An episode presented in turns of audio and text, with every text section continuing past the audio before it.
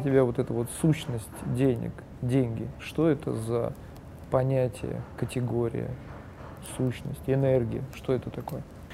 Ну, это, безусловно, информация, это, безусловно, энергия, да, с которой ты взаимодействуешь. И э, как любая энергия, как любая информация, ты должен с ней обращаться грамотно, э, то есть э, с уважением к ней относиться и в, правильно, правильной иерархии с ней взаимодействовать, в правильной иерархии сознания. Да? То есть, если ты зависим от денег, но это то же самое, что зависимость от наркотиков.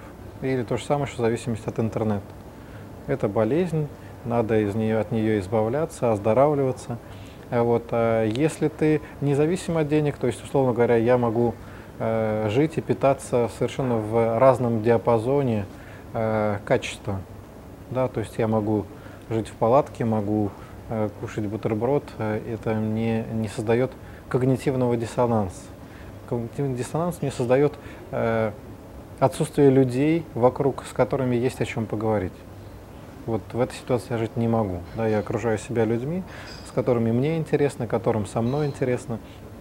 И это, наверное, э, одна из таких э, важных достижений, которые, или пониманий, э, к которым э, я пришел.